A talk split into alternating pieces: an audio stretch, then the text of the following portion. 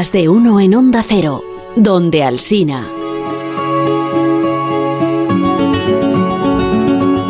Una de las cosas que también se cuenta en el libro Tierra de Nadie de Fernando Vallano es el viaje que realizó el aviador y escritor Antoine de Saint-Exupéry a Barcelona en el año 1936. En, en aquella ocasión él dijo que una guerra civil nunca es una guerra, sino una enfermedad y explicó que esa es la razón por la cual, sin duda alguna, la guerra española tomaba una forma tan terrible. Era una guerra en la que se fusilaba más de lo que se combatía.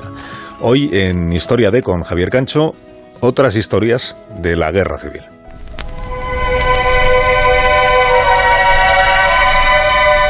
Se decía que un ametrallador de la universitaria era capaz de tocar la traviata con el gatillo.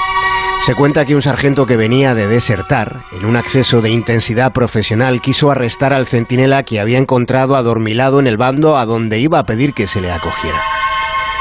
La Guerra Civil Española fue una contienda con referencias constantes a los testículos. En una orden de operaciones del ejército vasco se podía leer, el batallón ochandiano atacará la cumbre y la tomará por cojones. Era una orden más, sin disquisiciones estratégicas.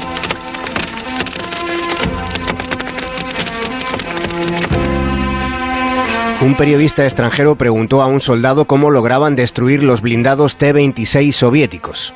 El militar respondió, echándole cojones. El informador no entendió bien el alcance de aquella expresión, pero habiendo encontrado tan osco al militar, no le hizo una repregunta y se entregó al peligroso territorio de la especulación sobre lo que acababa de escuchar. De modo que terminó escribiendo que para destruir blindados los nacionales usaban un dispositivo antitanque denominado cojones.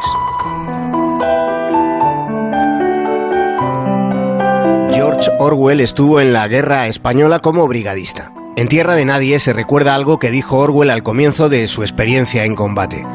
En tres semanas, en el frente de Aragón, solo disparé tres tiros. Aunque no se luchara, había que estar ahí para que el otro no avanzara. Lo que se expandía como nunca, según Orwell, fue la desinformación. El autor de 1984 escribió que en España vio por primera vez noticias de prensa que no tenían ninguna relación con los hechos.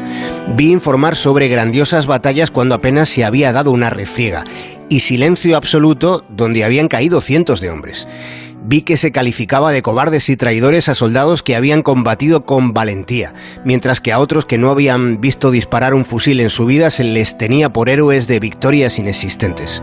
Y en Londres vi periódicos que repetían esas mentiras y escuché intelectuales entusiastas que articulaban superestructuras sentimentales alrededor de acontecimientos que jamás habían ocurrido.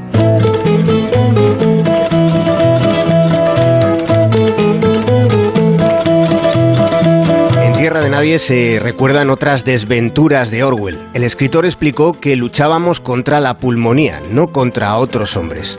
Cuando entre trinchera y trinchera hay más de 500 metros, no se le acierta a nadie más que por casualidad. Por supuesto, algunos soldados caían, pero casi todos víctimas de ellos mismos. Los cinco primeros heridos que vi en España se habían disparado ellos mismos, no intencionadamente, sino por accidente o por descuido. Y a pesar de todo eso, Franco no dejó pasar la ocasión de ponerse fanfarrón cuando le dijo a un alto cargo alemán, los mejores soldados del mundo son los españoles, y después los rojos, que también son españoles. quienes resultaban heridos por sí mismos, por errores que cometieron, incluso muertos por la mano propia, estaba Durruti. Durruti, el hermano porque había otro hermano Durruti que estaba en el otro bando. Sí. Durruti el que murió aquí en la ciudad universitaria, en el, sí.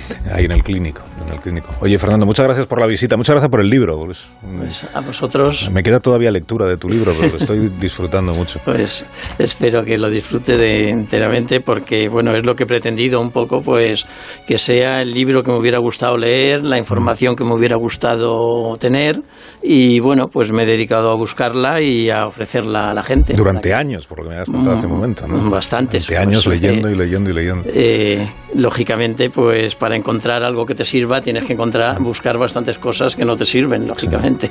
Pero así es. Tierra de Nadie es el libro que hemos hablado esta mañana con su autor, con Fernando Vallano Gonzalo. Fernando, un fuerte abrazo, gracias por la visita. Muchas gracias a vosotros gracias, por acogerme.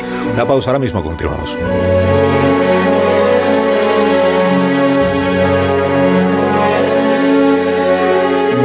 Más de uno en Onda Cero, donde Alsina.